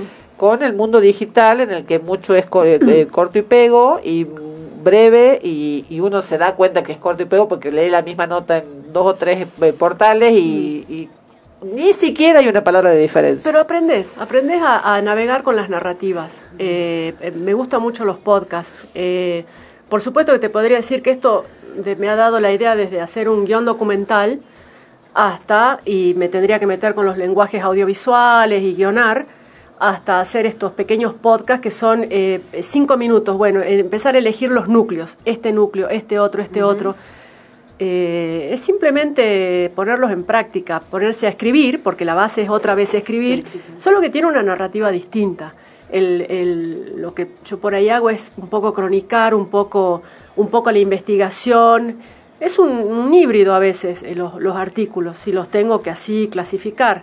Pero trato de, de establecer un guion cuando lo hago, de establecer, bueno, quiero decir esto, ¿cuál es mi hilo conductor en el- la nota del 55? El olvido. Bueno, ese es mi hilo conductor. Esa es mi columna vertebral. Y ahí estructuro lo que dejo y lo que saco. Y ahí me ordeno.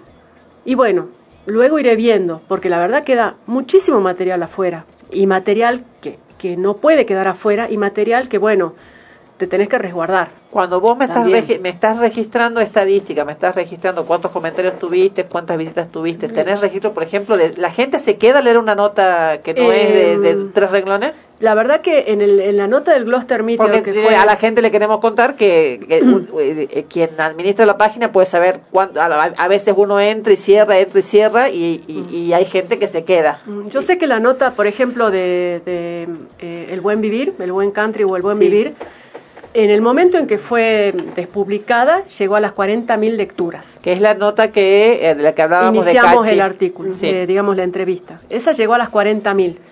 Eh, no me acuerdo haber preguntado sobre el Gloucester y las salte- los salteños en Plaza de Mayo, de, que eso fue en el 2021. Pero esa nota, esas dos notas estuvieron dos días en la tapa de página 12 digital, estuvieron arriba entre las cinco primeras. Y se mantienen en la medida de la, del- de la del- lectura. Y a su vez tuvo 28 comentarios, o sea que gente que leyó y, y- y- y puso sus comentarios. O sea que, qué sé yo, tuvo 500.000 lecturas. La verdad que no lo pregunté, pero ya me parece un número inmenso para artículos que llevan 8 minutos de lectura, ¿no? De lectura. Claro, no, Y es, que, eso es que no es habitual, porque No. por eso te pregunto, porque actualmente uno lee títulos, lee una bajada corta y, y pasa. Si es muy largo, Mm. bueno, por ahí se, se le dispersa. Yo trato de, de- de darle punch. Claro. O sea, si la, eh, de darle... Como estrategia. de- como estrategia narrativa, Claro. trato que, que de, digamos, de meterme y de, y de poner también opinión y de poner este eh, buena escritura o que, que guste, no sé si buena, que guste, trato de hacer eso. Cuando ya me resulta aburrido, corto, la corto, la saco, lo que me resulta aburrido lo saco. Eh, y bueno, tengo eh, un colaborador que él es el pr- primero que me lee las notas y él es el primero que dice esto va, esto no, esto es aburrido, sacalo. O sea, tengo, Tenés un buen editor. tengo un buen editor en casa, sí. casa, bien ahí. Es el primero que lee y saca. Y porque, claro, a veces tengo la cabeza así, la, la información. Y saca bien, vos que, de- o sea, de- Sí. después de, de todo el tiempo, o sea, Sí. tiene un... Sí, tiene Te criterio. tiene calada, digamos. Tiene criterio, bueno, sí, está bien, y yo a- también acepto, digo, bueno, esto sí, esto no, ah, esta palabra mejor, buscar otra palabra, sinónimos, y empezás a, a cortar, bueno, ¿qué quisiste decir? Y a veces al explicarlo lo decís y está mejor, eso es lo que hay que poner. Elena también, Elena me ha, me ha ayudado a organizar esas dos notas, porque al principio eh, no tenía sentido, no, n- claro, no la terminaba de cerrar. Y en el. Gloucester me dijo, contala como una historia eh, en, en mil- el del avión, el avión en, en tal año, el avión luego, el avión esto, el avión el otro, y ahí vas mechando. Tuc, y me tomó media hora y se la mandé. Claro. Eh, y me ha pasado en otra y me ha pasado artículos que Elena lo recibe y al otro día me lo publicó y nunca me dijo nada. Claro. Claro, no, pero eh, eh, mi planteo va por, Pero, el, por o ese lado, el editor es- está en mi- eh, bueno, tengo un editor, pero también está Elena, la mirada de Elena. Pero esas miradas de lectura son importantes. Sí. Porque, eh, no, digamos, en ese punto no es que estoy, ah, no, porque esto tiene que quedar así, porque es mi marca. No, porque el que lee es el que también está viendo cuál parte está aburrida y cuál no. No, este es un diálogo. Sí, pero por eso digo, elegiste por ahí una modalidad de escritura que hoy en día por ahí no es la habitual y que además contiene mucha información y bueno, y, y charlando acá vemos que queda muchísima más, porque bueno, me consta de a- alguna nota de hace unos- de un par de años que a- de- me mandó la documentación este que, que juntó para esa nota y tengo como Tiene cinco, cinco correos electrónicos con un montón de, de documentación. Y estaba, es- eh, estabas diciendo hace rato que con, el, con, con lo del 55 vos Ujú. pensabas este, un guion documental, si te había Mm. ocurrido novela, ficción. Mm, No, no sé, no, eh, para, no. No fuiste para ese lado. No, porque me gusta escribir periodísticamente y, y, digamos, tampoco son relatos históricos, porque el periodismo lo bueno que tiene, no por la efeméride te, te da la oportunidad, pero vos tenés los, la- las personas, traerlo al hoy, traer esos hechos que no tienen justicia, que están huérfanos de justicia, traerlos al hoy, a la memoria. Ese es el sentido real que tiene y el periodismo ahí trabaja, trabaja bien. Eh, porque si yo fuera una historiadora voy hacia otro público y no me, inter- no, no me interesa hacer el trabajo del historiador, que a veces es un trabajo también este, eh, un poco viciado en esta cosa de una parte viciada, creo yo, de la academia que dice, ah, yo soy el que sabe todo y el resto no sabe nada y escribe en un lenguaje críptico Claro. Que solo ellos, lo entienden algunos. sus Y no, dos o tres amigos historiadores. no te digo que es toda la academia. No, no. Todavía hay una parte que persiste ahí. Pe- eh, di la misma explicación de los abogados hoy a la tarde en, un- Ah, en una reunión, en una mediación, así que parece que es un mal de, de Es una muchas cuestión de profesiones. narrativa. Incluso está en esta discusión del periodismo si tiene si eh, y los y los comunicadores si eh, para ejercer el periodismo hay que tener un, un título, de no. derecho de si- yo no pienso porque todos somos narradores entonces eh, si los los comunicadores sociales digamos necesitamos o necesitan este un, un estatuto que sea que no le ponga el, Que no el- sea un colegio. no, colegiaturas, para eso está la Academia Nacional de Periodismo y ahí está eh, Morales Solá, por ejemplo, que es Que la un personaje detestable. Eh, ¿Para qué queremos eso si es un oficio el periodismo y, el, y, y además, por ejemplo, hay lugares del mundo como Italia, que, que recuerdo, que no se estudia periodismo, se, lo- se estudia qué sé yo, filosofía, Claro. historia, y luego está esa especialización, porque es un oficio que tiene que ver con las formas de narrar, tiene que ver, tiene que ver con todos los géneros, con esto, con lo, tiene que ver. Pero, pero no requiere otras cosas además. por eso la- el que estudia ciencias de la comunicación muchas veces va porque quiere hacer periodismo y está bien, porque va a aprender sociología, filosofía, o sea, va a pasar por un popurrí. A veces dicen el que mucho abarca, poco aprieta.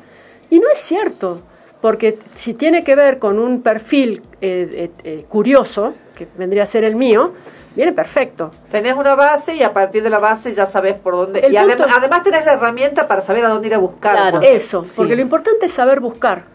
¿Cómo buscar? Pero eso yo creo que también, bueno, salvo por algunas Y profesiones evidentemente también. prácticas, en la abogacía también. Nosotros estudiamos todo el arco de las leyes y ya, o sea, sabemos dónde ir a buscar. No quiere decir que nos acordemos No, todos los exacto, artículos, ni de todas las leyes, ni nada. Exacto. Pero sabemos dónde ir a Está en buscar. la pedagogía. Claro. La pedagogía vos tenés en las escuelas, les dan los contenidos, entonces tienen que aprender los contenidos. Los pibes salen aburridos. Porque no- Totalmente. No, no, en cambio, si vos le, eh, eh, se aprende por proyectos, por ejemplo, bueno, el avión. Ah, Pongamos de proyecto el avión. Vamos a buscar todo el año sobre el avión que está en el Monumento 20 de Febrero. y capaz que descubren cosas que no quieren que se descubran. Claro. Que la pedagogía administrativa, digamos, no quiere. Sí, bueno, pongamos de la, la- O- la base que probablemente el- el- ya a esta altura el docente tampoco conozca. O sea, no es que no quiera que conozcan, sino que tampoco conoce como para saber. este, Pero es un, un es, eh, en esto otra vez de la memoria y el olvido, hay toda una cuestión que trabaja en ese, en ese olvido. Claro, no, pero pues digo, en este tema específico ya Desde es un trabajo, que, en trabajo que ya se hizo, digamos. Seguimos haciendo el, tra- el mismo trabajo, pero ya de respecto de otras cosas, digamos. Ya por ahí... No, Ah, pero yo lo que voy es que desde la educación también se, eh, se trata de que exista baches y olvidos para que la, las personas no tengamos eh, reflexión crítica y no, se, y no, no seamos este, más atentos a nuestro entorno inmediato. Sí, sí. Eso sí. Y, y tiene que ver con, con, con decisiones políticas. ¿no? Todo lo que hemos hablado Como- se- tiene ese nexo. que para mí empieza desde, desde la no decisión de, de hacer fuertes este, eh, transformaciones eh, en los institutos de formación docente. Vos imagínate, las dos eh, chicas que tenían 28 años y murieron en Plaza de Mayo, yo hablé a la ADP a ver si tenían un- una placa. No, no sabemos ni quiénes son. Me dijeron, mira, esa es gente que ya se jubiló. Si vos llamás por ahí en otro momento, por ahí hay alguno de la gente más vieja que sabe, pero yo no sé nada. Pregunté frente al avión, a la escuela que está, la escuela creo que es eh, Bernardino Rivadavia, que está frente a la plazoleta donde está el avión en el Monumento 20 de Febrero. Las maestras de la mañana, eso fue el año pasado. No sabía, me dijeron, es un pulqui, no sé ese avión, creo que peleó en alguna batalla de la Segunda Guerra Mundial. No tenía ni idea. Y no solamente eran, eran directivos y maestros de primaria, sino que una de ellas estudiaba historia. Cuando fui, te hablo de docentes, cuando fui a la escuela normal ya te conté el episodio. Entonces, ¿por qué la desmemoria? Eh, La- perdón, sobre hechos. Perdón, un hecho de esta semana. El Colegio de Abogados participó el por el fallecimiento de Ricardo. Lona, un, re- un represor de la dictadura.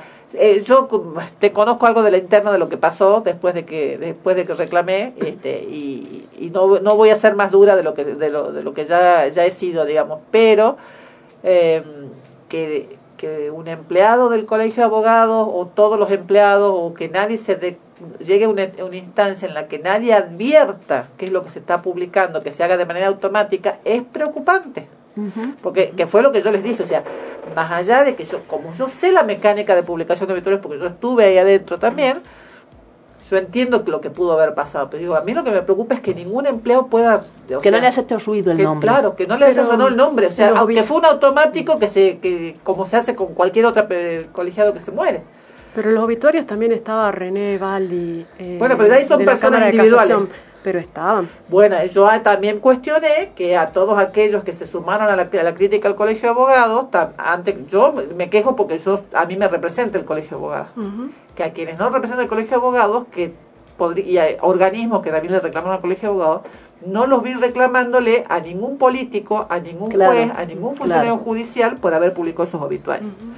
Que yo dije, ya que, se, ya que se hace lo malo con el colegio de abogados, ¿por qué no sumaron a Juan Carlos Romero, a los funcionarios del, del, del juzgado federal, a todos los que participaron por la muerte de Ricardo López? Entonces, y eso es, y la gente no sabe. Y estamos hablando de, de, de, qué sé yo, de crímenes de lesa humanidad, de Ujú. ragones, de palomitas, o sea, estamos hablando... Bueno, y, ahora- estamos hablando del 55, de lo que implicó el 55, Ricardo de Lona fue- Todo esto se hilvana. Y Ricardo Lona fue juez hasta hace 15 años, ¿no? Y. Ricardo Lona, si estudió en la UBA, yo hacía cuentas, eh, que en ese momento estudió en la UBA, quizás estuvo en el 55 allá. Puede ser. De hecho, una de las esquelas era una participación de un buffet de abogados en Buenos Aires. Bueno, este, Ricardo Luna fue, tuvo jury de enjuiciamiento y además tuvo hasta el último, hasta hace un mes, este, que se lo de- se declaró su, eh, incapacidad para estar en juicio, eh, eh, estuvo evadiendo y eludiendo el accionar de la justicia, este, gracias a, sus contactos, al dinero que este, que claramente no, no se entiende cómo pudo haber tenido, habiendo sido juez toda su vida. Pero dentro de todo, de la dictadura para acá, eh, hay, hay un vínculo presente. Por lo menos hay un, un trabajo de memoria y justicia. Pero el 55 quedó en el olvido. ¿Sí? ¿Por qué? Porque cuestiona cuestiona también el rol de Perón, porque cuestiona si Perón ese, ese día, ¿por qué no les dio armas a la gente para salir a pelear? ¿Por qué Perón no salió adelante a pelear por, por todos? Eh, ¿Por qué el 16 de septiembre se fue en la corbeta y dejó peleando a, a- a quienes estaban defendiendo desde los aviones? Que en ese momento el Gloucester Meteor que está acá en Salta lo piloteaba el padre de Pablo Viró, Valentín Viró. Y Pablo Viró me dijo a mí que él guardaba los relatos de su padre y él mismo, que le daba bronca, porque eh, los dejó peleando y Perón se fue. Bueno, también al, al peronismo le cuesta mucho la dictadura del 76 y el 83 porque ya hay fallos que lo dicen. No comenzó el 24 de marzo. Bueno, claro. Acá tenemos a Vagón asesinado este, antes de eso 70, y Y no nos un podemos- año- un- casi, un, casi dos años antes. Hoy, primero de julio, que es la muerte de Perón, no nos podemos olvidar que cuando Perón volvió, lo que hizo en ese pequeño tiempo en que estuvo en sus últimos momentos, es, nos dejó la AAA y a López Rega. Sí. Entonces, eh, es un, eh, es un eh, si querés decir revisionismo, es un revisionismo necesario de la historia argentina. ¿Y por qué no se llega al 55? Yo creo que porque es eh, como la, la- el huevo de las serpientes está ahí. El 76 l- lo terminamos de ver, eh, lo- yo nací en el 72. Eh, yo me acuerdo que tenía cinco años y recuerdo mirar la televisión, eh, una televisión en blanco y negro, y lo veía a Vidal y me parecía buena persona, yo lo recuerdo todavía, porque después en el tiempo, cuando fui a Córdoba y estudié en la secundaria, eh, me horroricé de mí misma. Pero bueno, tenía cinco años, tendría, era muy chiquita, y, pero me acuerdo parada frente a un televisor. Y, y imagínate, ese, ese es mi trayecto, pero el 55 entre la gente que tiene ese recuerdo, eh, que todavía existe, y, y el peronismo que vivió, por ejemplo, las, las hermanas o las- los parientes de- del granadero Díaz, ellos me decían, pero lo, lo que pasaba era que el peronismo llegaba a todos los lugares, pero ese peronismo también era Eva Perón. Era Eva.